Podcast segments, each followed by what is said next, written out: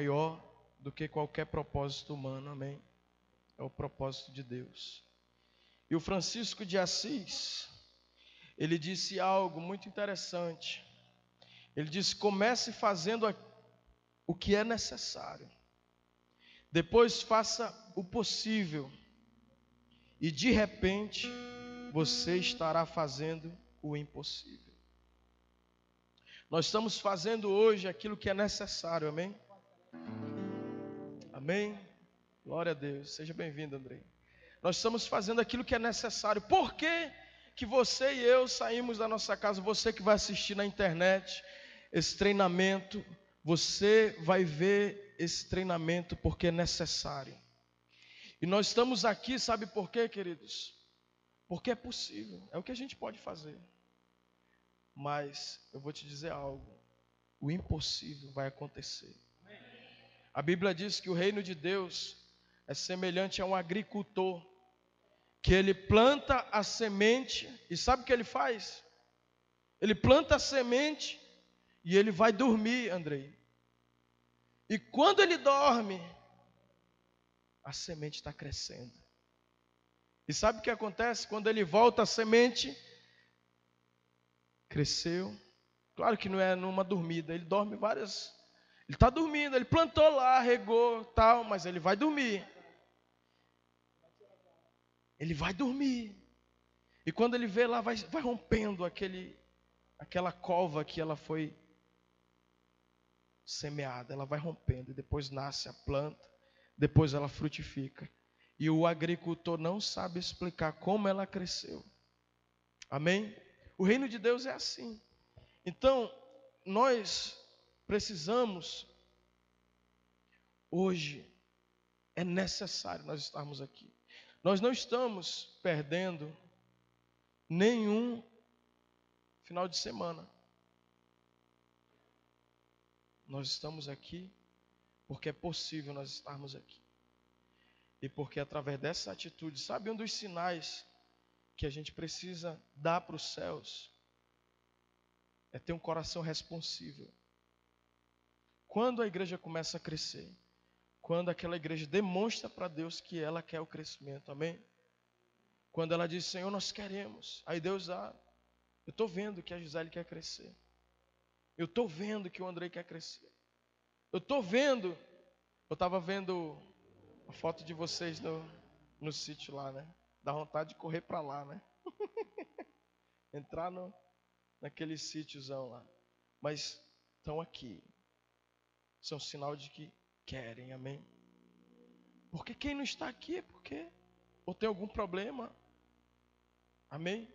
Que a gente entende que a nossa vida também tem certas limitações. Ninguém está aqui para ostentar nada.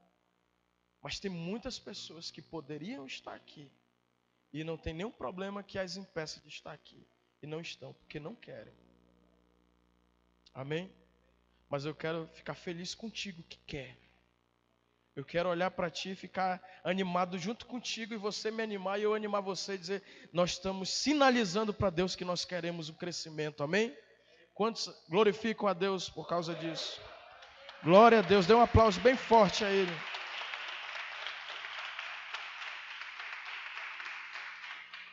E outras pessoas, irmãos, não estão aqui porque elas estão enfrentando uma batalha. Diga para o seu irmão: existe uma luta sendo travada agora nos céus, diariamente. Amém? Todos os dias há uma batalha espiritual travada. E os santos que somos nós, a gente pensa, né, os santos. Diga para o seu irmão, você é santo. Santificado pelo sangue do Cordeiro, amém? Os santos foram chamados por Deus, separados por Deus, para a edificação do reino, amém? E quando você começa a ter essa visão de que você vai edificar o reino de Deus, você vai fazer oposição, você vai entrar numa rota de colisão, você vai se levantar para impedir os intentos do diabo, você vai frustrar, Você vai lutar contra o diabo. O diabo está governando o mundo, mas eu e você ele não governa. E a gente se opõe a ele, a gente é opositor a ele. Quando a gente ouve o chamado de Deus para ser um filho de Deus, a gente não foi para o céu. Por quê? Porque Deus nos enviou a esse planeta com uma missão. E nós trabalhamos para uma causa maior do que nós. Nós somos humanos, mas nós não lutamos por motivos humanos. Nós lutamos por uma causa maior do que nós.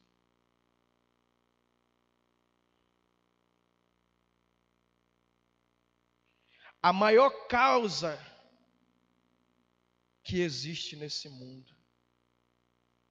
A causa do reino de Deus. A causa de arrancar pessoas das mãos do diabo e entregá-las rendida aos pés do Senhor Jesus.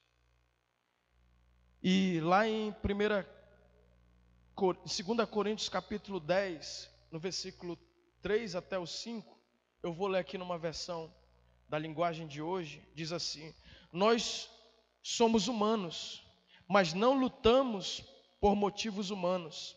As armas que usamos na nossa luta não são do mundo, são armas poderosas em Deus, capaz de destruir fortalezas. Deste modo, destruímos ideias falsas e também todo orgulho humano que dificultam as pessoas em conhecerem a Deus.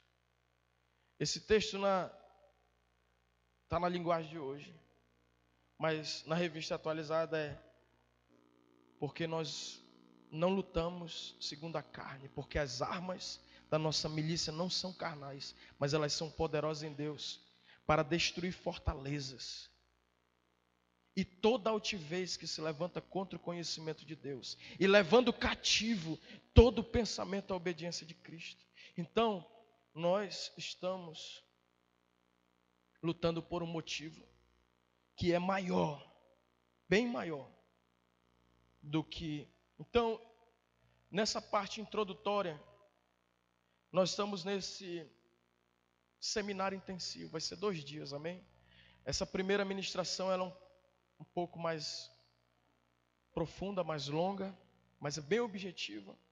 E aí a gente vai ter um intervalo de 15 minutos a gente volta para a parte final, que aí é uma ministração com três tópicos e bem prática. Amém? Mas qual é a intenção? Nós estamos aqui nessa capacitação, capacitação porque nós acreditamos que vamos contribuir para um aprofundamento no conhecimento e na aplicação do ciclo de multiplicação de células. Qual é o nosso objetivo? É de trabalhar as células, amém? É destruir fortalezas de conhecimentos errados, religiosos.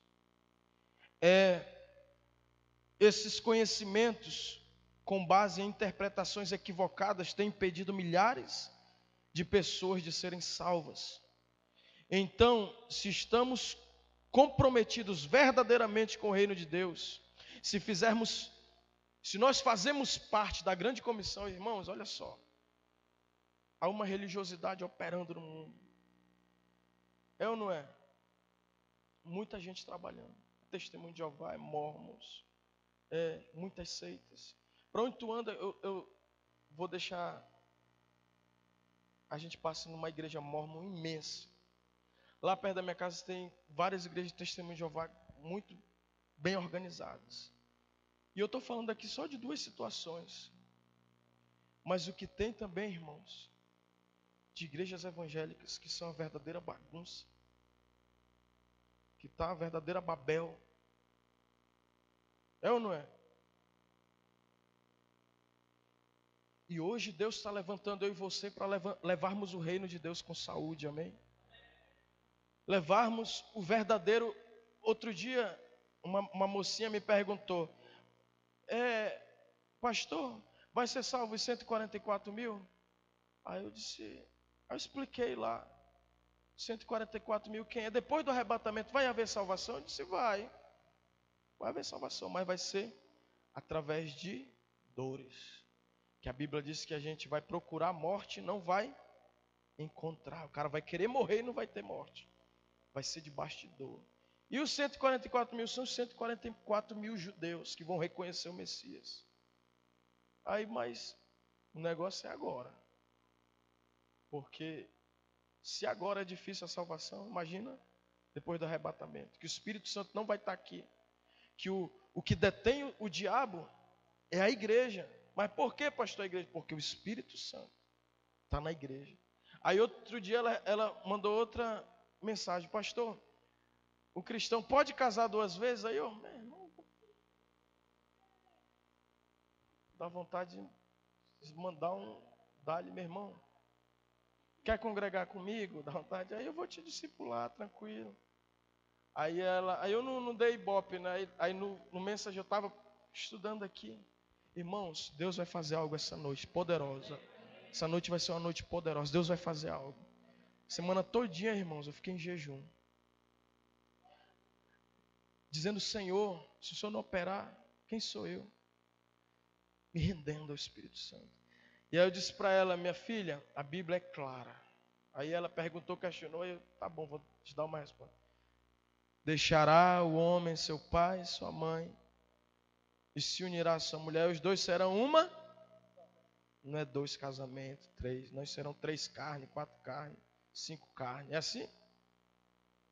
Não, mas como que tem gente que. Não, por que, que, que abre para o divórcio? Eu disse, minha filha, e, e para escrever é chato, né?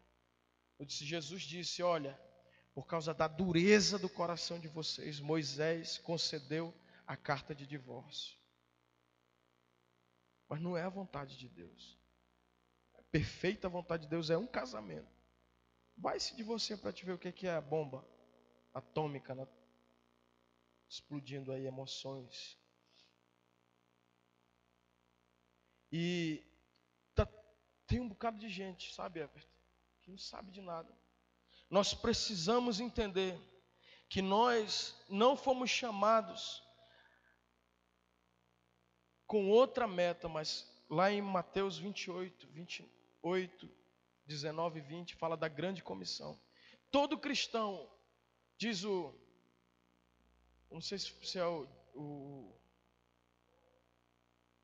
eu confundo Jonathan Edwards com. Mas ele diz: todo cristão, ou ele é um impostor, quer dizer, ou ele é um missionário, ou ele é um impostor. Ou ele faz a grande comissão, ou ele é um impostor. Ou ele faz discípulos, ou ele é um impostor. É o Charles Spurgeon que disse: todo cristão ou ele é um missionário ou ele é um impostor. Se ele não está envolvido na grande comissão, ele é um impostor. E qual é a grande comissão? É ide e fazei discípulos. A gente vai assistir alguns vídeos aqui hoje, dois vídeos, amanhã mais dois, sobre o que é a grande comissão. É discípulos, amém? Não é membros. É seguidores de Jesus, é seguir o mesmo caminho que Jesus seguiu e dentro do caminho, amém?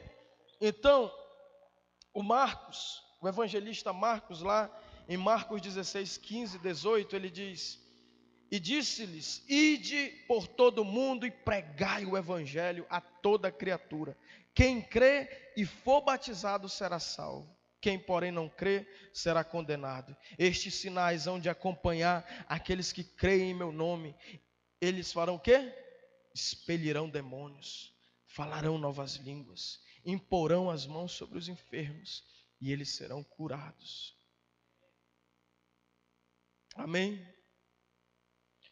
Tudo isso aí, irmãos, está dentro de uma dinâmica de discipulado e de pregar o evangelho a toda criatura. Quem crê e for batizado, não adianta só pregar, tem que levar essa pessoa ao batismo, tem que preparar ela para o batismo e de fazer discípulos de todas as nações, ensinando-os a guardar todas as coisas que vos tenho ordenado.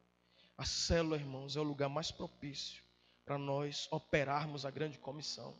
Não tem outro lugar, não tem outra estratégia, irmãos. Eu não acredito em outra estratégia a não ser a estratégia bíblica do discipulado para realizar a perfeita vontade do, do Pai, que é a grande comissão. Amém? Então, o nosso dever como sacerdotes e embaixadores do reino é combater tais desvirtuamentos. Isso é possível se o nosso coração estiver cheio de paixão, como Jesus, que ouviu a conversa do trono de Deus. Um dia eu estava lendo esse texto de, de Isaías, capítulo 6, quando eu li esse texto, eu vi, a conversa dos céus. Isaías ouviu a conversa dos céus. Mas não foi Isaías que respondeu aquela chamada. Quem enviarei? Quem há de por nós? Não foi, a gente sempre diz foi Isaías, né? Eis-me aqui. Mas quem respondeu ali foi Jesus. Jesus disse: Eis-me aqui, envia-me a mim. E ele veio com paixão, com amor. Ele amou o mundo de tal maneira que ele enviou a ele: Mas meu filho é tu? Ele disse: Eu vou, pai. Eu vou descer desse lugar aqui de glória e eu vou me fazer como um deles. Eu vou me tornar em figura humana. Depois disto ouvi a voz do Senhor que me dizia, que dizia, que dizia, não é que me dizia, a quem enviarei? Quem há de ir por nós? E disse: Eis-me aqui, Senhor, envia-me a mim. Muitas vezes, agora escute bem isso, irmãos, eu estou introduzindo, mas é importante. Muitas vezes nós andamos cegos por não conhecermos a verdade ou vivermos baseados em nossas convicções religiosas, ou por vivermos esses sofismas, e assim relutávamos em não ouvir a voz do Espírito Santo. Podemos até ter andado segundo os rudimentos desse, dessa ignorância, segundo o curso desse mundo cético, por falta de revelação da graça. Mas quando estamos conscientes da graça, que nos foi dispensada em vez, uma vez que alguém, sob a direção do Senhor Jesus, nos falou e o Espírito Santo cooperou, abrindo nosso entendimento, nós cremos e foi gerado em nós um novo ser, não segundo a velha natureza. Irmãos, um dia, eu e você, nós éramos alheios, ignorantes, nós não conhecíamos a Jesus, é ou não é? e alguém manifestou a graça a nós. Foi lá e o Espírito Santo cooperou. Lembro do dia da minha conversão. Foi o dia marcante. Se você não tem um dia marcante, provavelmente você não nasceu de novo. Mas o dia que você conheceu a graça de Deus, o teu pastor colocou aquela canção sobre a graça, né? Maravilhosa graça, né? que os escravos vinham e eles eram impedidos de cantar e eles sussurravam essa, essa canção da maravilhosa graça. Mas eu lembro que eu era um drogado, eu não tinha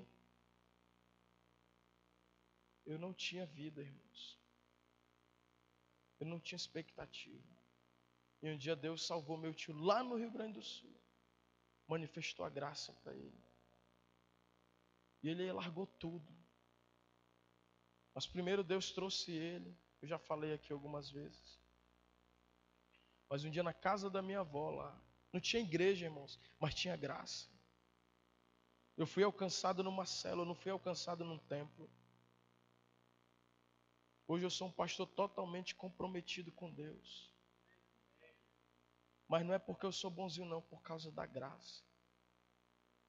E a gente precisa entender que a revelação veio sobre nós, ela não pode parar em nós, amém? Assim também deve ser a nossa causa. Diga para a pessoa que está ao seu lado: a nossa causa é essa.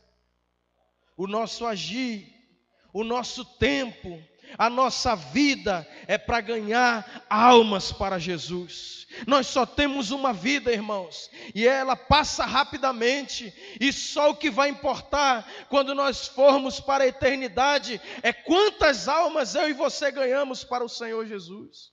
Não vai interessar outra coisa. Não vai ter outra causa que você e eu não. Eu fui um, um, eu, eu fui um ambientalista do Greenpeace. Eu protegi as baleias. Eu protegi o macaquinho lá, o sauinho de, de coleira. Não vai interessar isso. O que vai interessar é quantas almas eu levei a Jesus. E isso, irmãos, é questão de eternidade. Não temos outra vida.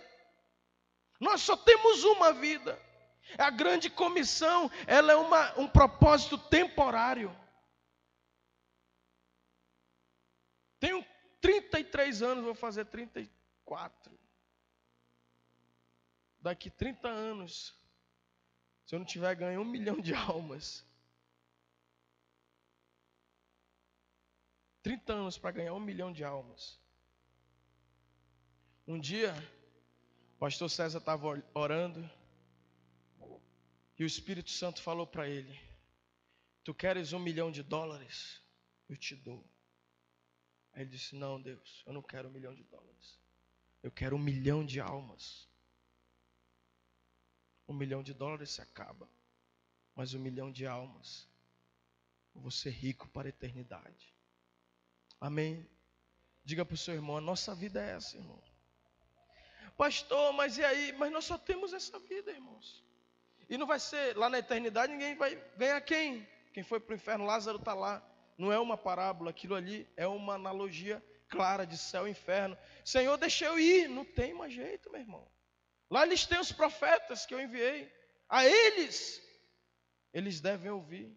Mas eles não vão ouvir, se ele não ouve quem está vivo. Ainda vem o negócio do Allan Kardec dizer não, aí tem a, a reencarnação. Que reencarnação? Temos que ganhar os espíritos, irmãos. Olha outra deturpação. Te passa aí naquele Denizar Rivail, não sei onde eu vi tantos colégios espíritas. E aí, queridos, nós só temos uma vida, diga para o seu irmão, nós só temos uma vida. É nesse agir de Deus, é nesse agir de Deus em nós, que não cessamos de buscar estratégias para trazer as pessoas até Cristo. Dentre essas estratégias, estão as quatro colunas de uma célula na visão do MDA. Nós vamos aprender hoje as primeiras duas colunas de uma célula na visão do MDA, amém? Eu vou falar dessas quatro colunas. Quais são essas quatro colunas? A primeira coluna é o purê de batatas. Mulherada gosta assim. A segunda coluna vai ser hoje à noite ainda, na segunda parte, projeto Natanael 3. A terceira coluna vai ser amanhã, o grupo de evangelismo, o GE. A quarta coluna vai ser amanhã que nós vamos fechar o fator Barnabé. São aplicações na prática do ciclo de evolução de uma célula e que levam a célula a uma multiplicação em quatro meses. Cada coluna dessa vai ser desenvolvida em um mês, amém? E nós vamos estar alimentando nesse mês que a gente vai dar início. A primeira coluna, vamos alimentar aquela primeira coluna. Amém? Segundo mês, vamos desenvolver a segunda coluna. Então, quando bem aplicamos essas ferramentas, são poderosas para o crescimento de uma igreja em célula. Irmãos, essa, essa visão do MD é uma visão de igreja saudável. É, o pastor Ibe de uma igreja de cento e poucos membros, irmãos. Ele foi para 60 mil membros atualmente lá em Santarém. De lá ele foi para Fortaleza. A igreja tem 10 anos. Tem 10 mil membros. A igreja sede. E tem 30 e poucas congregações que eles chamam de núcleos, né? De núcleos. E uma igreja que tem impactado essa nação. Outro dia eu estava voltei a estudar, que a gente às vezes estuda e dá uma parada, e a gente às vezes fica, não adianta, não tem outra. É, é, diga para a pessoa que está ao seu lado: nada funciona sem aplicação. Nós vamos aplicar isso. Amém? E sabe o que aconteceu, irmãos? Eles trabalharam esse modelo de discipulado apostólico. O MDA é modelo de discipulado apostólico. Como aplicar as quatro colunas da visão do MDA? é a ideia dessa capacitação que nós estamos tendo nesses dois dias. Nós vamos aprender. Nós vamos apresentar essas quatro colunas, nós vamos conhecer juntos, mas nós vamos aprender como elas ajudam a sustentar uma estrutura, assim como demonstrar como elas são utilizadas na prática. A gente vai falar de coisas práticas aqui, eu estou falando de é, uma introdução, mas muitas igrejas, na visão do MDA, elas começam, aí aplicam essa, essas quatro colunas, elas têm um crescimento de 100% logo, de início. Aí depois para de aplicar. Aí o que acontece? Compromete o crescimento da igreja. Eu estava falando, né? Ainda bem que agora a gente está filmando, aí a gente vai aprendendo mais. Ficou top a gravação do culto de domingo, né? O áudio, a imagem ficou show de bola. A de, te, a de, de sábado não ficou muito bom, o áudio ficou ruim, que a gente ainda estava ajustando. Mas eu, mesmo ruim, eu assisti a minha ministração de, de sábado. A gente, quando está ministrando, fala algo e não conclui o raciocínio. Já vai pulando para outro. Aí eu falei, eu estava assistindo, pastor Carlito Paz pastor da PIB, que era a primeira igreja batista São José dos Campos. Uma mega igreja, só que ele trabalhava na visão dos propósitos do Rick Warren lá dos Estados Unidos, da igreja de Sad Blake. Ele tem uma mega igreja, mas na visão dos propósitos, pastor Jais. Propósito da adoração, da comunhão, do evangelismo, da missão e do discipulado. Ele chegou a 300 células, pastora Edna, e empacou em 300 células. 300 células é uma grande igreja, né? Uma grande igreja. Só que fora as 300 células, ele tinha uma membresia muito grande. E aí ele começou a caminhar com o pastor Eibe, foi bebendo, bebendo do, da visão do MDA, e ele falando, pai, foi algo de Deus. Aí ele foi transicionar, a igreja dele tem mais ou menos 10 mil membros. Só a principal lá. Aí ele mudou até o nome da igreja, de, de, de primeira igreja de Pipe, São José dos Campos, agora a igreja da cidade, de São José dos Campos. Aí tem várias igrejas da cidade, em várias partes de São Paulo. E ele falando, eu estou fazendo essa transição. Quando eu comecei a transição, fazendo com muito cuidado, olhando cada detalhe, aplicando, ele foi para 700 células. Isso fala de resultado, amém? Nós queremos chegar a um resultado. Se a gente fizer um trabalho e aplicar em quatro meses essas quatro colunas aqui, um mês para cada coluna, pastor Jás, a gente vai ter um crescimento de no mínimo 100%. Amém? Quantos creem? Se a gente crescer 100% em quatro meses, a gente já entrou no derramado do Espírito Santo, do avivamento. É ou não é? E eu quero te dizer uma coisa: você não veio aqui, você veio aqui porque é preciso, era necessário eu e você estarmos aqui recebendo de Deus, amém? Essas ferramentas poderosas. Então vamos lá. Só que antes de, de nós irmos para as colunas, a gente precisa fazer aqui algumas alianças, amém? tirar algumas conclusões. Só vai funcionar as colunas se a gente tiver nessa. Primeiro, a gente tem que ter uma sequência, tem que ter começo. Amém? E começar pelo começo. A multiplicação vai acontecer em quatro meses. Por isso, o supervisor deve fazer um planejamento, incentivando os líderes de célula de forma unânime, mês a mês. Irmãos, e eu estava no discipulado, é, lá da Igreja da Paz, eu me ausentei muito. Mas o período que eu fiquei no, no discipulado, eu aprendi muito. Aí depois eu correria do dia a dia e tal, parei. E hoje, eu, quinta-feira passada, eu fui lá de novo. Fiquei lá duas horas de discipulado. Eu aprendi muita coisa, irmãos. Em primeiro lugar, o líder de célula, ele tem que ter uns auxiliares, amém? E esses auxiliares vão se sentir parte da célula. A gente vai aprender isso no, no purê de batatas.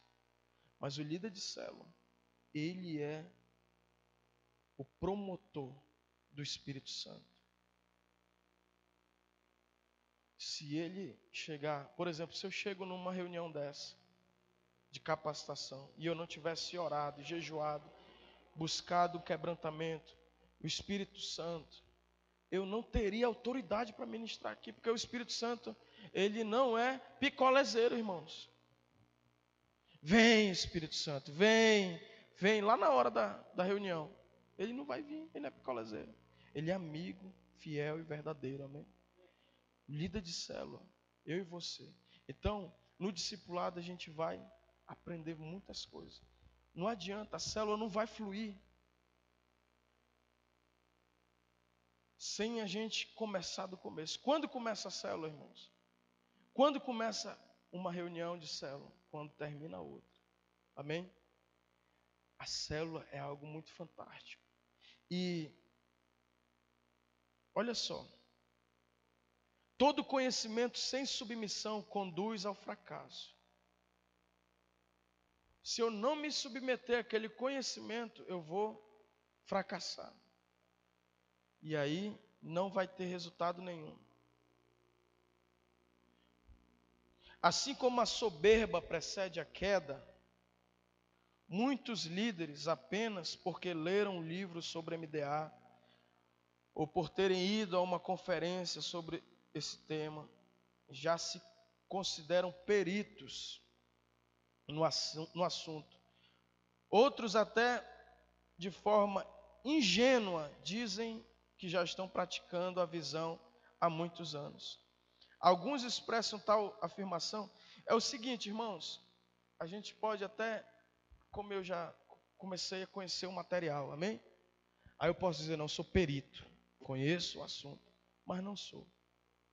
Segundo, não, já estou vários anos praticando a visão. Não estou. A gente tem que ser sincero, amém? E aí o que que acontece? A gente precisa estar com o espírito obediente, submisso. Mas nós só vamos estar submissos aos propósitos de Deus se nós tivermos relacionamento com o Espírito Santo.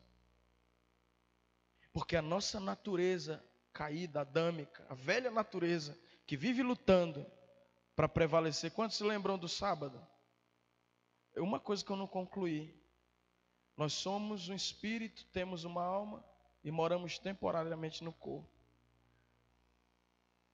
O espírito é o dono da casa, é o verdadeiro proprietário. A alma é a governanta. E os empregados são o corpo. Então, a gente vive essa dinâmica. Se o espírito não governar, se o empregado governa, o que, que acontece, irmãos? Dá problema, é ou não é? Tem que ter ordem, autoridade. E lá eu queria que você abrisse comigo a Bíblia. Lá em Romanos capítulo 13, quantos já começaram a ler os três primeiros capítulos de Romanos? Começou hoje, amém? E lá no capítulo 13 de Romanos, no versículo 1 e 2, nós temos uma palavra sobre autoridade espiritual. A célula não funciona se não houver uma corrente de autoridade se não houver um princípio de autoridade bem aplicado, amém? E porque autoridade só pode ser exercida debaixo de outra autoridade, é uma corrente. Não, não dá para mim chegar e dizer, olha, aqui eu mando, não mando em nada. Na verdade, ninguém manda em nada. Eu estava falando, é Romanos 13, eu estava falando ontem lá, fui deixar essas princesas aí, eu estava comendo uma farofa lá. E eu estava falando, eu tive uma experiência. Três, quatro anos eu era pastor presidente, tinha umas 10, 20 pessoas comigo. Mas, cara, pastor presidente, nem pastor presidente não manda em nada, irmãos. O presidente mesmo é Deus, só o cara tem que buscar a vontade de Deus, transmitir a vontade de Deus, e o cara que vai ouvir a vontade de Deus tem que responder a vontade de Deus para alguma coisa acontecer, que senão não acontece nada. Quando vem a nossa vaidade no meu projeto, da minha forma, aí Deus pega o cara e corta ele bonito, corta e apara. Sabe por quê, irmãos? Porque ele é autoridade, amém?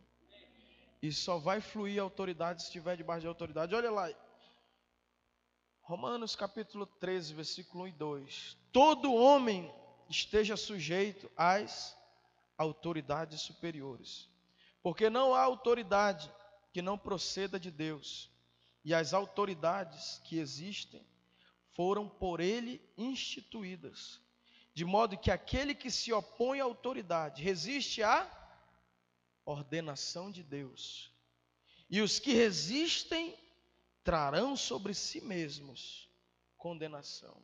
Não vai ter problema nenhum. Eu estou aqui hoje, pastor Aldo é uma autoridade sobre a minha vida, amém? Eu estou aqui porque ele delegou. Mas eu não, vou me invocar, vou me levantar contra o pastor Aldo. Não vai dar problema nenhum para ele. Vai trazer sobre si mesmo o quê? Condenação. E é interessante essa dinâmica da autoridade. Olha lá, versículo 2, ou capítulo 2 de 1 Pedro, versículo 13. Temos outro texto que é fundamental para a gente poder funcionar na visão do discipulado. A gente tem que. 1 Pedro, capítulo 2. Grifa aí, agora só abre com, com toda atenção. E se você não abrir, você preste atenção quando eu for fazer a leitura. Você anota aí no teu caderninho. Mas escute bem aqui, irmãos. Isso tudo aqui que eu vou estar te passando, esse, esses ensinamentos, você tem que aplicar na sua célula. 1 Pedro capítulo 2. Aí o que, que acontece? Olha aqui para mim. Nada que você receber pode parar em você. Tudo tem que ser ensinado na tua célula, no teu discipulado. Amém? Esses textos. Amanhã a gente vai começar o discipulado, né? Mas impressionante. Quando eu não estava. Eu, eu, eu tenho discipulado, eu sou discípulo do pastor Aldo. Amém? Ele que cuida de mim, tudo que eu vou fazer eu tenho que ir lá. Isso é muito tremendo isso. Eu gosto disso, faz bem. E dentro do discipulado da visão, do MDL, o pastor Joaquim está trazendo a visão. E o pastor Aldo é um homem de Deus, amém? Me deu essa grande oportunidade de eu transmitir a visão do discipulado, ok? E aí, você vai entrar nessa cadeia de autoridade. Eu estava lá na Igreja da Paz, né, no discipulado, pastor Edna, e lá tem nove pastores auxiliares. pastor Joaquim me explicando. Eu, como é que é, pastor? Aí disse: olha, o pastor Roberto, que é o pastor principal, lá, o pastor titular, ele é o pastor presidente. Nós somos três cultos aqui lotados, nove da manhã, culto à tarde e uma noite. Temos cinco núcleos lotados também. Aí os pastores revezam nos núcleos, pastor Edna. E aí, o, lá toda a célula deles é dia de sábado, porque muita gente faz faculdade, muita gente tem um horário comprometido na semana. Então eles reservaram o dia do sábado. Eu estou falando aqui a caráter de exemplo, amém? Cada igreja tem a sua realidade, mas eu estou falando em caráter de exemplo. Aí eu, mas como é? Aí, aí ele, sábado, tem uma vez por mês um evento com os jovens. Mas as células são prioridade.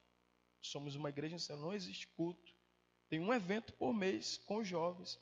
E a gente deixa os discípulos, que são os líderes, desenvolver as células. Aí o que, que acontece? O pastor Roberto, que é o presidente do, do, do ministério da Igreja da Paz Manaus, ele congrega numa célula dia de sábado. Ele é fiel membro de uma célula dia de sábado. E ele ele congrega lá, ele participa como membro. Tem o líder de célula, que é, lá na célula ele é um membro de célula. Ele dá opinião porque é uma célula de compartilhamento, amém? Mas lá na igreja o que, é que ele é? Pastor presidente. Aí tem o Tadel, que é lá é dia de terça-feira. Aí o Tadel é terça-feira. Aí fica os nove pastores lá, sentadinho. E tem o irmão Jean, pastor Edna, até achei interessante. E o irmão Jean ministra a visão do MDA.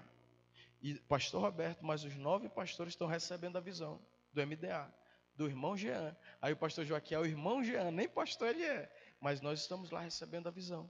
Que há uma hierarquia, amém? Há um princípio de autoridade. E o pastor Roberto está lá sentado. Eu disse: Não, pastor Aldo é assim mesmo. Ele senta lá. ele falta às vezes porque tem problema de saúde ou então está trabalhando dia de, de, mas ele senta lá e recebe. Isso aí também não tem nenhuma.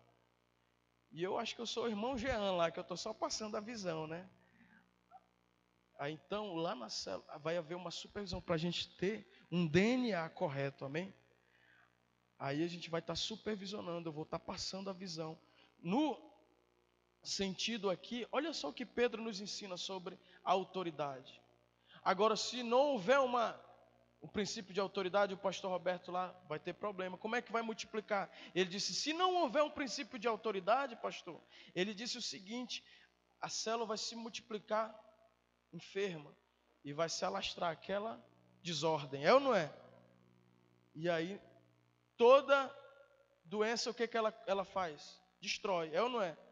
Por isso que às vezes a célula não multiplica com saúde e quando vê tem 100 pessoas, 10 células, 15 células. Quando tu nem percebe, explodiu. Morreu. Quantos já viram esse filme? Eu já vi esse filme várias vezes. Porque não teve uma multiplicação saudável. Amém? Olha lá 1 Pedro sujeitai-vos a toda instituição humana, por causa do Senhor, quer seja rei, como soberano, quer as autoridades, como enviadas por ele, tanto para castigo dos malfeitores, como para louvor dos que praticam o bem. Só vai sofrer, irmãos, malfeitores, mas os que fazem o bem vão ser louvados pelas autoridades. Aqui cabe um uma, uma comentário básico, é, no sentido de que a gente, nós brasileiros, falamos tanto, da, nós eu me incluo, das nossas autoridades políticas, é ou não é?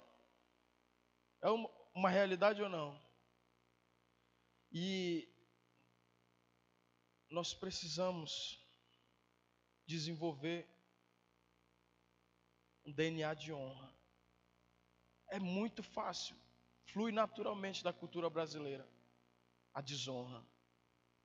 Então, com relação aos pastores e aos ministérios, nós precisamos fazer uma interrogação. Muitas vezes a gente diz: nossa igreja não cresce, não cresce. Mas a gente precisa mudar o questionamento. Por que não está crescendo? Qual é a causa de que não está crescendo? Porque não há um princípio de autoridade. Ninguém obedece à autoridade. O que, que acontece? Quando não há um princípio de autoridade, não flui. Só há o que? Punição. Ele diz: aquele que desobedece à autoridade, ele vai ser. Ele diz: sujeitai-vos a toda instituição humana, por causa do Senhor, quer seja o rei como soberano, quer as autoridades como enviadas por ele, tanto para o castigo dos malfeitores, como para o louvor dos que fazem o bem. Então, um grande estadista, irmãos, Napoleão Bonaparte, ele foi um grande estadista, ele governou a França, mas ele não gerou um sucessor. E ele disse algo que é muito interessante: o tolo possui uma grande vantagem sobre o homem de espírito, porque o tolo está sempre contente consigo mesmo. Ele acha que ele é o bam bam bam.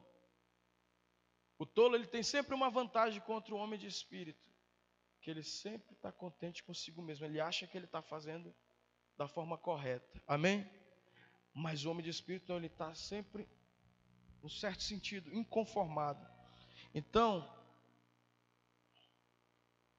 é muito fácil para uma pessoa ela ficar conformada com o que ela tem. Se não tiver coração ensinável para buscar um bom discipulador, alguém que assim se comporta só demonstra estar equivocado.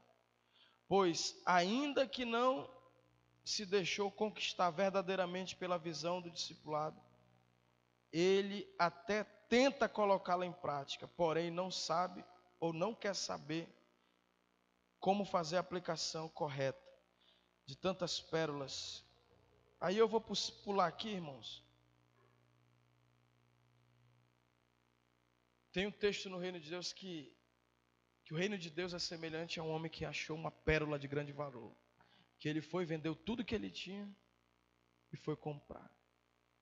Essa visão que nós estamos entrando, irmãos, é uma visão de grande valor.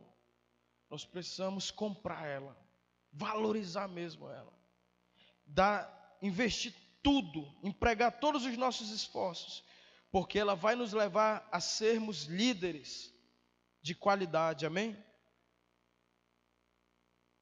Então,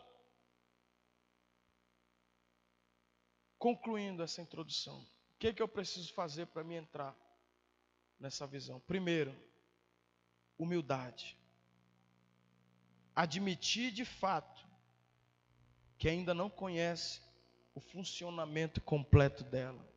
Tem um coração ensinável, amém? Segundo lugar, você deve buscar um discipulador para que o instrua sobre como fazer.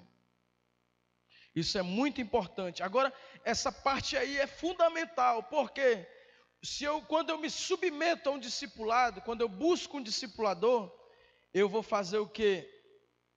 Eu vou mostrar o significado e a importância.